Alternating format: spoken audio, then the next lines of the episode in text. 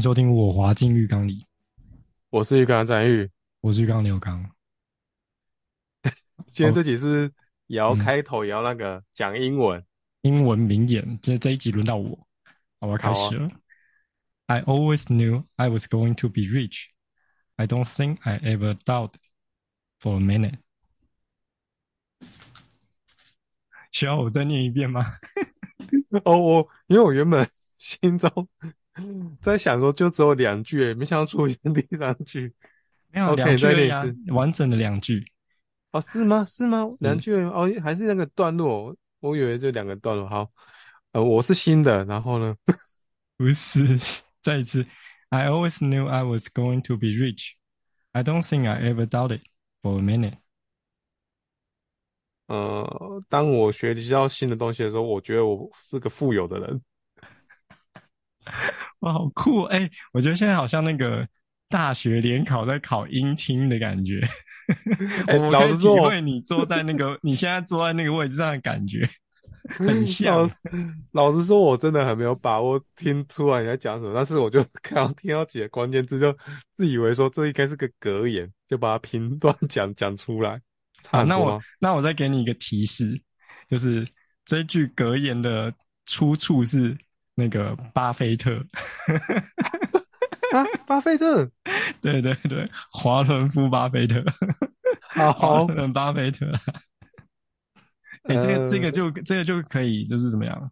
因为我我现说了一个人嘛，然后他就有一个他自己的风格，嗯、所以你可能可以更可以理解他，猜到他在讲什么。呃，好，欸、有你要你要再一次，好好，你要再一次。哎，那我刚刚那个差很多吗？我觉得。我觉得你有接近，但是我觉得你有听，不是不是，你有听错一些字，但是其实你是你是算是接近的啦。但是，我我我我我一定不，我一定离，而且也有可能是我的我的那个发音的问题啊。啊，你可以慢一点吗？那个降零零点七五倍。I always knew I was going to be rich. I don't think I ever doubted for a minute. 最后那个不太懂，但是他说，嗯，呃，什么他会变有钱？哦，那那我告诉我，我解答一下啊，我解答一下好了。你说你说，就是我知道我我知道我终我应该说我知道我终究会变有钱的，我从来没有怀疑过这件事。然后如果是逐句解释的话，就是。呃，我总是知道嘛，I always knew，因为是，因为是 呃 K N E W，不是 K N O W，所以不是 no，所以是 no，、哦、嗯，然后我知道我刚才把我刚才把把那个 no 听成 new，、嗯、我想说对对对，什么我很新，没有没有，是是是是念起来是接近 new 没错，但是因为它是、嗯、它不是就是文法的问题，可是我大我大概知道你听说那个，哦、可是那我觉得那不是那不是问题啊，问题是应该是。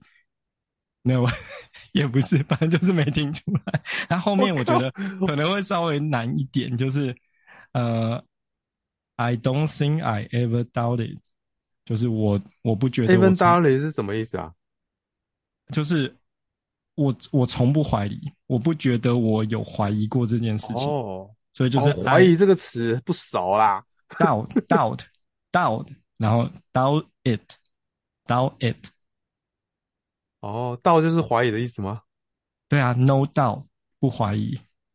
哦，啊，再聊下去就更暴露我英文的弱项 弱点。不过我觉得，如果是你念，我可能也会也会猜不出来。然后后面的那个就是 for a minute，就是我我从来没有任何一分钟怀疑过这件事情。哦，那确定我们两个这个这个英文教学还要继续下去？可以啊，我觉得蛮酷的。看啊，一回来就遇到这个。啊、他今天选这个格言的的目的，就是这是我这几周的那个人生主轴啦。我能加强我的信念，不怀疑我自己会变有钱。因为上次跟张玉分享一个小小的那个试算表，然后发现张玉已经可以退休了，张玉爽了一个晚上啊。是哦，那个表快乐表吧？啊，没我我可以跟他解释一下那个表是什么，那是。呃，不是，呃，我们会有一个很早以前会有一个呃退休金四趴理论嘛，就是说哦，你退休前存到某一个金额数字，然后如果你能够存到那个数字，然后你每年提拨了四趴。然后那个四趴是符合你现在的那个生活开销，一整年的生活开销的话，那你就可以退休了嘛。嗯。但是因为后来这个这个方式有很多的修正版，又依据不同地区啊，然后依据什么通货膨胀等等的一些变因加进去。然后因为我发现一个更酷的，就是因为我们我们目前在执行的都是偏向指数型投资嘛，然后就是就是为了要做这件事情，但是呃。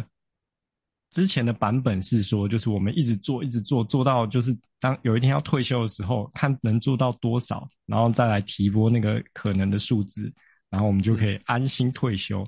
那现在我发现一个投机取巧版本，其实也不是投机取巧版本，应该是说我们直接拿现在的需求来假定未来的需求。就譬如说，张玉设了一个。蛮酷的数字，他就一年只要四十万的生活费，然后我就给了张玉的那个试算表，然后张玉啪啪啪打进去之后，发现，哎，他不用再存钱，他现在存钱就是只要就是照着正常稳定的复利累加，他就可以一年有四十万的生活费，这样子。我觉我觉得你解释的有点那个，有点有点难理解，我用我方式 应该是说，哦，假设我一年要花四十万。好，那我们说就是呃四趴理论的话，就代表说我要存到一千万才能退休嘛。对。那、啊、事实上我要存到一千万，搞不好你算一算，干，那其实你本来要五六十岁才存到一千万，你太久了，那其实本来就很接近退休的状况了。对。但是这你给我那四串表，就是再打开我一个想法，就是说，哎、欸，其实我可以再更提早，因为我们的投资报酬率是高于四趴的，所以你即使在你呃五六十岁存到一千万之前。搞不好你的存款已经到了，因为它那个会继续的比四趴状况更滋长的更快啊。假设七趴或八趴，那搞不好就是它还有是有持续成长。就搞不好你在三十岁的时候有五五百万，这已经够了，这已经足够说，你到六十岁的时候一定就有六一千万可以用这样。其实这也没那么选啊，这个唯一的重点就是因为之前没在算，之前之前没有用那个复利增长的方式在算，说，哎，其实你。你几岁的时候就已经满足到你的满足点了？对，哎、欸，但是我觉得这个还是有有点自慰的成分在啊。他意思哦，我就是大家算完之后都会发现说，哎、欸，干，其实我很早就可以 先先轻松了哦。就例如说，我如果在三十岁就先存五五十五百万。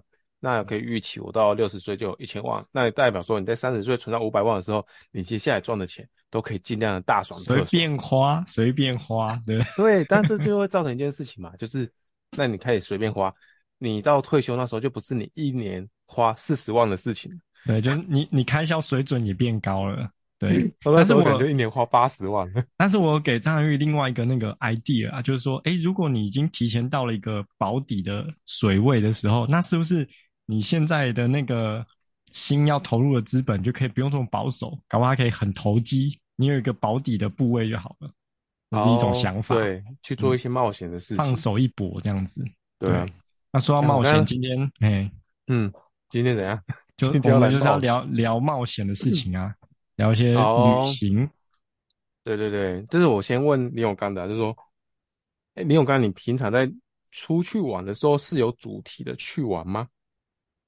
那我为什么要问他这个？嗯，就是因为我发现我非常的就是很狭隘，我每次预计要去哪个地方玩，我就只是锁定一个区地地方地呃县市或是地区，然后就找那个地方有什么好吃的，会以吃为主。这应该大家知道，就是可能之前有聊过。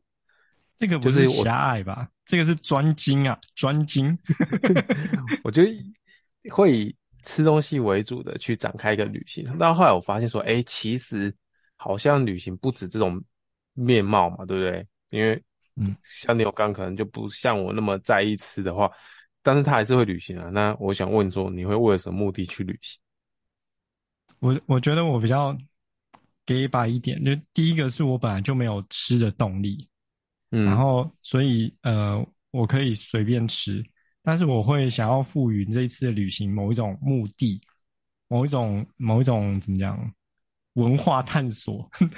哦，对啊，因为像我就是想不到，如果我不是为了吃，我干嘛离开我 我的现实？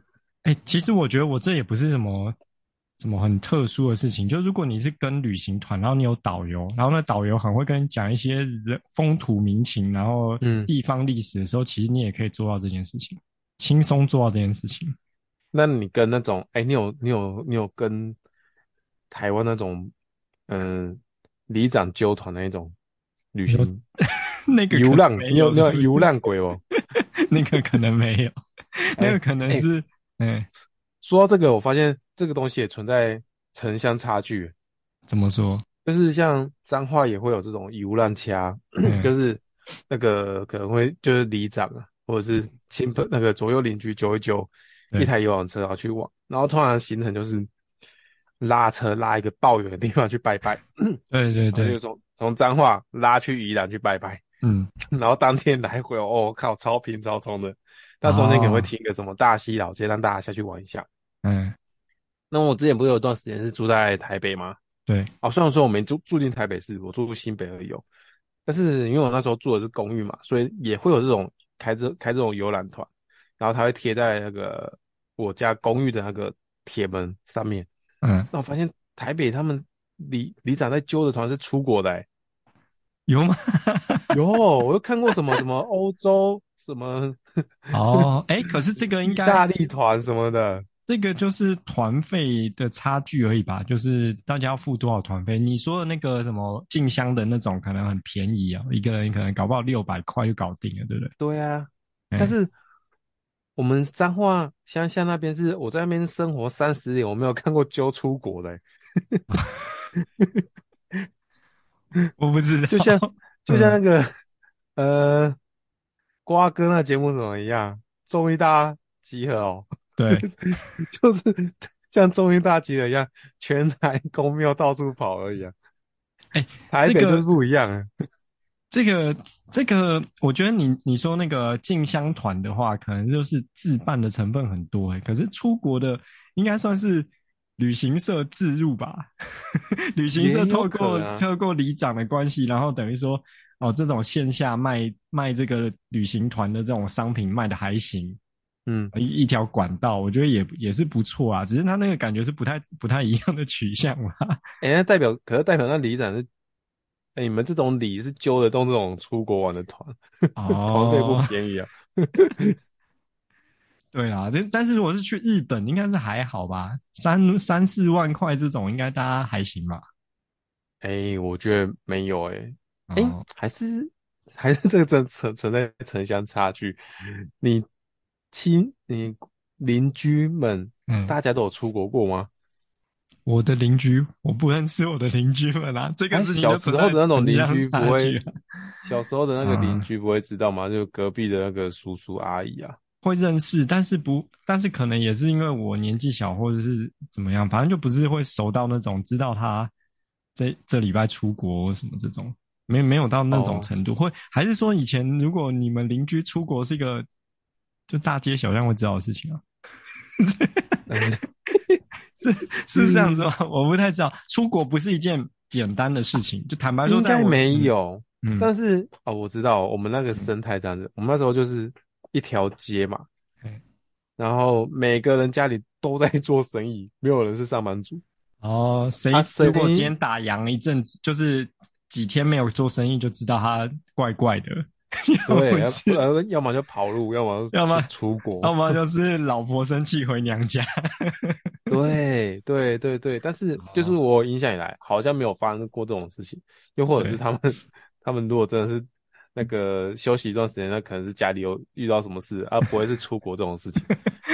哦，对，这个这这也是，也有可能是你那条街大家会比较紧密一点吧，至少没有什么秘密。他如果是因为像我我。以前我家里熟的话，就是当然我们第一排挨着大马路都在做生意嘛。可是你也会认识，就是巷子里面其他的邻居啊，那就是普通的居民啊。他有没有回家，你不会那么知道，除非有啦，就是可能他车子太多天没回来，你想哦，他们好像出去玩，但你也不确定是出国玩还是出在国内玩。哦，哎，我没有遇过那种上班族的邻居，好像没有什么印象，因为我家我家以前就是真的是那种就是。田中的商店街。哎、欸，这个这个、可能就是城乡城乡差距，就是在在小时候在我家住的地方，上班族的比例应该是蛮高的。你说你会看到穿西装的爸爸出门的，也不一定是穿西装。那另一方面，可能是因为我家以前是像是书店啊，或是漫画店、文具店那种类型的。那、嗯啊、如果是有人下班回家，呃，下班回到这边，然后进来买个报纸或什么，那也是有可能的事情，就是拉晒个两句，嗯，哦、就是就是那些上班族的人会来我家消费一下。嗯嗯，对，肯定有上上班族啊，田中肯定有上班族，可是。做小时候成长的环境没有，其 实周遭周边大部分都是做生意这样。但是刚刚讲那个进香团，我觉得跟你那吃一样，我觉得拜拜这件事情也是一个很强的那个旅游动力耶，不需要不需要解释。我也不知道，我也不知道大家那些年纪比较大的长辈是喜欢拜拜，还是他们想不出其他主题啊？欸、可是。譬如说，如果你你稍微有点信仰的话，譬如说你拜妈祖好了，然后你可能就是家里拜一尊，然后自己家里附近的一个比较大的妈祖庙，常常会去走一下，然后可能有想说台中的妈祖庙要去朝圣一下，然后台南的妈祖庙要朝圣一下那种感觉。哦，我说 比较大间的去看看，是不是？那 跟你吃东西一样，不需要理由啊，就是就是要吃啊，就是要拜啊。来到台南，怎么不去那间？怎么拜一下这样子？有可能，有可能，就是蛮蛮、嗯、虔诚吧。其实我家就蛮虔诚的。哦，但是我家的虔诚不是说去去跟进香团去拜拜啊，是我妈只要经过庙就会这样子手拜一下，然后打招呼啦。对啊，那骑那个开车啊，这样开，然后呃要转弯，然后看到庙，哎，对，拜一下，真的吗？哎、欸，真的很厉害，会会，因为我我家呃，我现在住的地方旁边是那个淡水龙山寺，然后我觉得就是我没有踏进去过，但是我对那个寺的，就是那个龙山寺的感觉是蛮好的。然后我每次经过都想说，哎、好像应该要拜一下好了。但是每次一经过的时候，就这个念头闪过而已，然后就是还是走过去。我这个就是就是不够那个，你看这么轻松的举动，你妈就觉得这个没有什么好说的啊，就是停下来拜一下，不是很正常吗？还在那边想，因为你就庙街长大啦，啊，越习惯就越不会去那个啊。那你刚刚问说，就是我旅行的时候，我觉得我之前因为啊，可能旅行对我来说还是是一个不是很频繁的事情嘛，那可能会是一年两年。去一次，然后去一次对我来说也是挺花钱的。然后我就不希望这件事情，就是他就是在我的，他没有给我一点东西。嗯、然后像我之前去柬埔寨，现在是 现在可能没有，你有去过柬埔寨哦？我有去过啊，而且我我其实，在那时候觉得那是一个很好的地方，我说我很喜欢。哦，我觉得现在可能变蛮多的。不，然后不太，也许不太好吧。但是我至少我去的那时候是很喜欢。然后我在去柬埔寨之前呢，我买了两本书，嗯，一本叫做《哎》，都是跟柬埔寨的历史有关的书。哦，哎，柬埔寨是以前是有什么红色高棉那里啊？对对对，红色高棉。哦，还有看那个红色高棉的电影。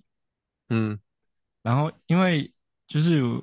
我就想去啊，但我啊，我还有看那个吴哥窟那边的历史，或是那个那些建筑的一些神话，嗯，因为我想说，我去那边的时候，我想要看懂，我不想要就是我不知道那是什么，就哦，好漂亮，然后就走了。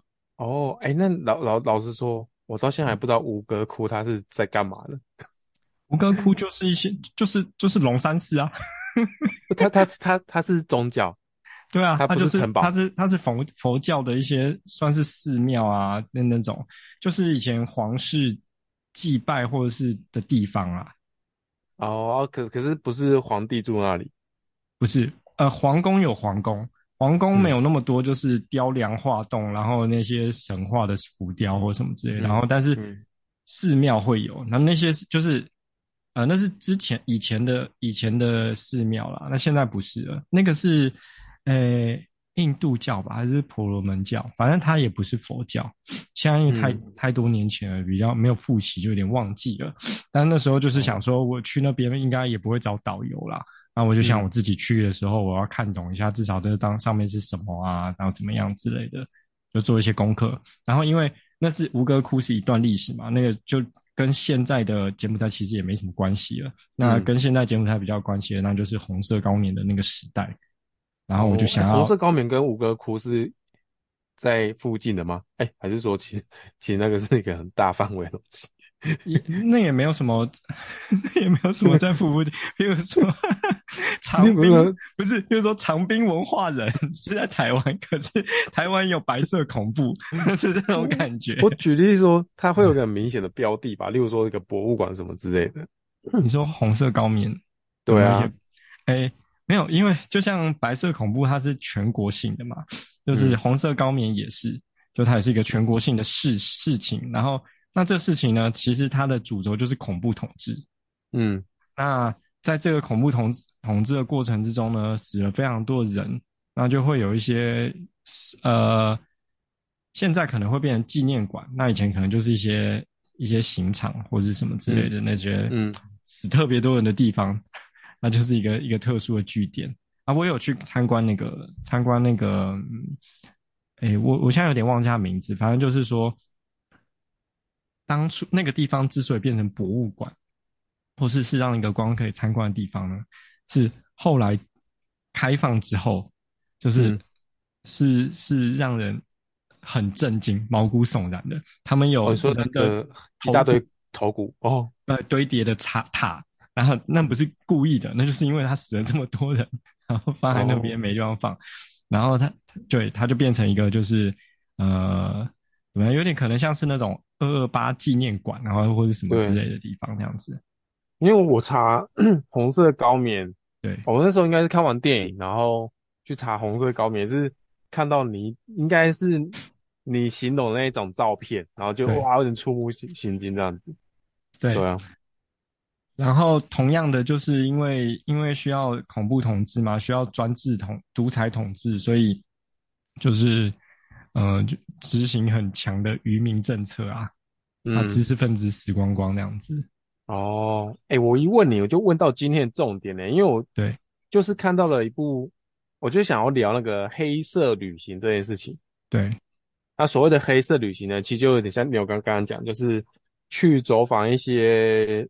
哦，世界上可能会有一些历史的地方，那些历史通常就是扣着一些比较呃不好的过去啊，可能是战争啊，或者是曾经发生过什么灾灾难啊什么之类的。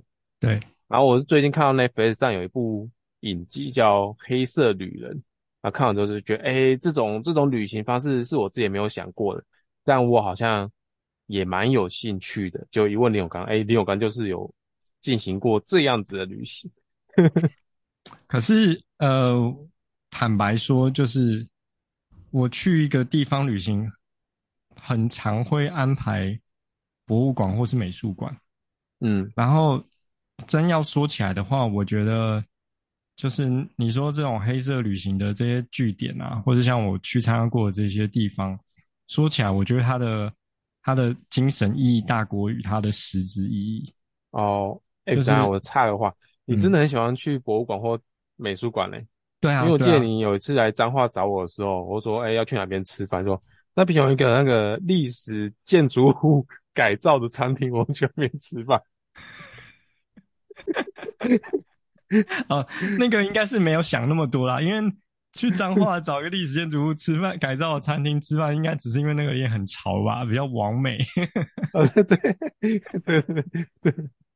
但是呃，我会我之所以会喜欢去美术馆或是博物馆，不是因为我平常有多喜欢在台湾去逛美术馆或博物馆，而是、嗯、呃之前去法国的经验。嗯，就我我那时候去巴黎找我们朋友嘛，然后那时候。巴黎逛博物馆、逛美术馆，真是非常便宜，便宜到爆炸。嗯、如果你在台湾偶尔有去过一些展的话，你就觉得哇，这价钱太离谱了。怎么说呢？例如说，嗯、呃，譬如说，Hello Kitty 展吗？不是不是，好 好，台湾可以展也可以啦。好，那但是一样意思，就是故宫呢，如果开一个特展，比如说什么梵谷特展，然后弄了二十幅梵谷的作品来，是不是大排长龙，然后塞爆，一定会塞爆，然后对，可能票价两百、三百或四百，哎，很便宜，好不好？很便宜，对不对？对，我跟你讲，但是但是去，譬如说我去呃奥赛美术馆的时候，十一块欧元，那就是三百多块台币，然后里面是两万幅，哎，两万幅梵谷高跟，然后什么没道理吧？没道理吧？他去这种博物馆十十块欧欧元，他在路边要去上个厕所，跟小店借个厕所 也是要几欧元，不是吗？对啊，但是我觉得这个就是一个。价值观跟态度的问题吧，就是就是，然后另外一个事情是，虽然我有时候也觉得这种事情可能是我的过度解读啦，但我觉得，我觉得在美术馆这一块方面，就是呃，他们的馆方的态度对于民众的信任度是蛮高的。怎么样讲？就是就是你会觉得梵谷的画，干，那不是天价吗？那不是就是。嗯就是可能是非常珍贵的一个人类人类宝藏嘛，然后你是没有界限的，你可以鼻子几乎贴在那幅画上的去看，没有人会管你。啊，之前不就有那个环保那个左胶吗？怎样？左胶就把就把手跟那个是，对对对，画连在一起，能够发生这件事情，那也是因为建立在他们本来就有一个非常相信，就是民众的。素养的这些、哦、这个文化，哎、欸，那是我太邪恶吗？我都觉得那个是赝品。呃，有部分的话一定会是赝品，但其实大部分是真品。真的吗？真的是真品哦。嗯，而且我觉得我可以理解这个态度，因为呃，在在他们的美术馆里面，我在台湾的美术馆里面很少看过这个情景啊。虽然我也不是说一天到晚去看，所以可能不能代表一个很、嗯、很真实的情情况，但是。至少我可能随便在那那边去逛的时候，我都可以看到很小的小朋友坐在一幅画前面，在那边素描。那我的意思是说，我的意思是不是说哦，他们比较高级在做这件事情？我的意思是说，这个这个感觉是说，如果这个东西是人类文化跟历史堆叠起来的宝藏，是人类的一个很美好的价值，不同于也许是动物，或是或是它是人类的某一些。精神层次很高的东西，那那这件事情完整开放的堆叠下去，嗯，那我们我们一代一代人类就可以站在巨人的肩膀上往更高的地方迈进。哦、我我感觉到这件事情，每次在形容，嗯，每次在形容欧洲人，我都觉得是一个很夸张的情，我真的想不到小朋友在那边素描，啊，不就是在那边跟妈妈要 手机，那边玩游戏打电动。哦，这个这个事情，哎、欸，这个事情，我我其实我不是我不太是站在就是说，哦，好像他们做什么事情，他们就比较高尚这个角度。例如说，我在 地铁上，在路上，没有人在划手机，但那时候不是没有智慧型手机的时候，是大家都有智慧型手机的时候，然后大家在地铁上或者在什么公车上，大家的娱乐就是看书。可是我那时候的解读。不是觉得说他们比较有文化，嗯、他们比较高尚。我那时候觉得，啊、呃，可能台湾网路费很便宜，哦，或者是原神没有没有翻译成法文。对，但但当然啦，就是我这个想法可能可能是一种可能性，但当然也有可能就是他们很有这样的习惯吧，嗯、或是觉得这样。可是我觉得这件事情没有什么高低之分，但但是博物馆的那个开放的态度。我觉得这个态度有，这个这个态度，嗯、譬如说，我觉得我们的博物馆、我们的我们的美术馆，很常会有一种我呃一个妈妈心态，怕小朋友弄坏东西，哦、嗯，一层一层布罩起来，一层一层 保护起来，怕你去把它弄坏，不不相信就是大家有自己的行为能力，然后不相信。大家的素养，然后不相信大家能为自己的行为负责。那同样的，我觉得，嗯，就可以讲到全台湾去啊，就是不开放山林啊，不开放海边。啊对啊，我觉得这也是一种啊，这也是一种。但是，对，这是这是我我我可能之前如果去逛美术馆啊，或是逛这些东西的时候，感觉到蛮有趣的事情。哦，所以你是会为了艺术，嗯，或是嗯人文之类的主题去玩。哎、欸，可是你像刚才讲那个黑色旅行，你去到那个柬埔寨那边，你说你你到当地没有特别有感觉，但是你刚才有讲说你在台湾，你去过小林村，然后你觉得有一种哇，什么什么 圣灵充满，圣灵降临，充满。耶稣光照你身上的感觉，我觉得那个跟就是是不是属于你自己的文化，或是你自己很亲近的这种，还是有点亲疏远近远近的感觉啦。就是你你看别人的灾难，你当然会觉得这是一个这是一个灾难，一个人类的灾难，但是你没有那么直接。嗯、但是如果你你听什么，譬如说二二八的故事、白色恐怖的故事，嗯、虽然那些人跟你没有关系，可是你有一种。我我是从那那个时代而繁衍后来过来的后代，然后那可能是我、哦、我很认识的人的前的先辈的先祖的那种感觉，哇阿公的故事的那种感觉啊，对对对对对对。但那我去那个柬埔寨那时候，就会觉得我还是对这件事情感到很很敬畏，会觉得或是觉得这是一个人类历史的教训，但是没有那种啊很痛的感觉。嗯，当然，嗯，我觉得那可能跟我个性也有关系啊。那小林村的那时候，就是我我是在小林村灭村的那个过个一年还是几年，反正就很接近的时候，我就有一次环岛旅行的时候去那边看，就是我骑骑骑到甲仙，然后甲仙我想说，诶，这好像离小林村很近诶，我我好像想要去看一眼，然后去看一眼的时候，就是，那你你看到一点点人为的痕迹嘛，那个火车隧道或什么之类，但是。其他地方就是一整片的山，那你当然也可以看到，因为刚被掩埋的山就是不是有什么没有什么植物，然后就知道就在那个地方，嗯、然后就有一种哇哇，就是哦，呃呃但呃但那个那个感觉很复杂，那个感觉很复杂是说，你你对这种这个悲剧感到有点哀伤，可是你同时又觉得这个这个这个山林这个这个土地很纯净。嗯，它是一个，它是一个很很纯净的地方啊。那地方现在盖公园了吗？我我不确定，但是可能应该没有啦。可是因为那时候那时候我去的时候，其他小林村的居民或是那边本来周边住的人，就是是在更外围地方有一个组合屋的族群啊。嗯、啊，后来就我就没有没有再看了。对，哦，台湾好像近期应该也就这个地方最。最最最 最有印象的。那你之前去旅行的时候，你都没有去参观过任何博物馆、美术馆或者什么之类的吗？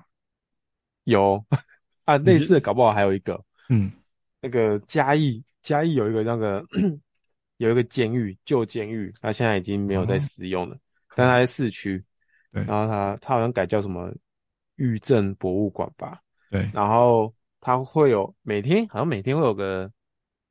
几个时段会有免费的展览，哎、呃，那个导览啊。那我记得我之前去的话，有有去过，那也觉得蛮有趣的，因为他就跟你讲说，哦，以前犯人被关在关在这里，嗯、然后怎么样，他一天怎么样的啊，然后甚至会给你看一些什么他们住的牢房啊，一些刑具啊什么之类的。嗯、对、啊，哎、欸，那出国呢？出国没有？出国。还好哎、欸，出国没有没有没有特别去到那种博物馆，之之前应该要啊，CP 值很高哎、欸。对，我跟我就是要讲这个事情，我就是在想说，哎、欸，像譬如说你之前很常会去东京嘛，啊、快快去，快快回来。然后我去东京的时候去了好几个国立美术，哎、欸，好几个两三个博物馆、嗯、美术馆都有。你你知道，包括就是我去法国，我刚刚讲那个票价的事情，就是因为。我的核心其实觉得这是 CP 值超高的事情，对对对，一点点钱，但是你可以看到那个这个这个这个是国家的宝物，国家的珍宝，对对对，真正的宝物哎，所以大家来台湾就要去逛。故宫啊，故宫也是 CP 值很高的地方啊。就是我就想说，哎、欸，这个这么在乎 CP 值的张元玉为什么会想说要去那边吃一碗拉面呢？吃一碗拉面超不划算的，因为你摊掉了你的机票钱啊。就看这一碗拉面超贵、欸，可是如果你摊成那个 宝物的钱的话，哇，张元玉花一千块看到这个浮世绘啊，哦、怎么样？就是很屌哎、欸。对，哎，那你觉得外国人来台湾去故宫的时候会想说，哎、嗯，我要指指明，就说，哎，我要看那个肉形石跟翠玉白菜吗？我觉得这两个没有在国外特别有名吧。我我认真的、欸，我我觉得这个应该只有在台湾比较有名 啊，可能在中国也蛮有名的啦，因为反正它它很常被做成那个 周边商品。对，应该不会有。啊，多啊！特别说我，我我要看这两样东西，没看到，我觉得哇，好可惜啊！哎，那那你那你知道故宫前三故宫前三大国宝是什么？考我啊！我知道，我知道有一个一定有，哪一个？呃，毛公鼎有吧？毛公鼎可能排前十啊？是吗？对，西西山行旅图有吧？有有有，西山行旅图有。啊！哎，我记得很多是字画。哎，好像好像是书书画类的，好像都会不知道什么价值比较高。可是毛公鼎，我觉得价值很高啊。哎，毛公鼎可能，呃，毛公鼎在前十啊，但是不知道这个排名，有可能是第一，哎、啊，是吗？一定第一，最顶的啦，这是毛公鼎的，最顶的又重。哦，寒食帖啊，寒食帖。没人给，给他那我我为毛公鼎再说拉一点票。它是什么？它是夏商周商商朝啊，商朝或者更之前，嗯，对，最早最早，然后那么完整的一些文字，然后这么大的一个点，嗯，OK 吧？好了，哎、欸，那你有查到吗？前十前三大什么？有有也好像没有，好像没有排名哎、欸，我看一下，啊、无聊的人类才会想要把这些东西排名。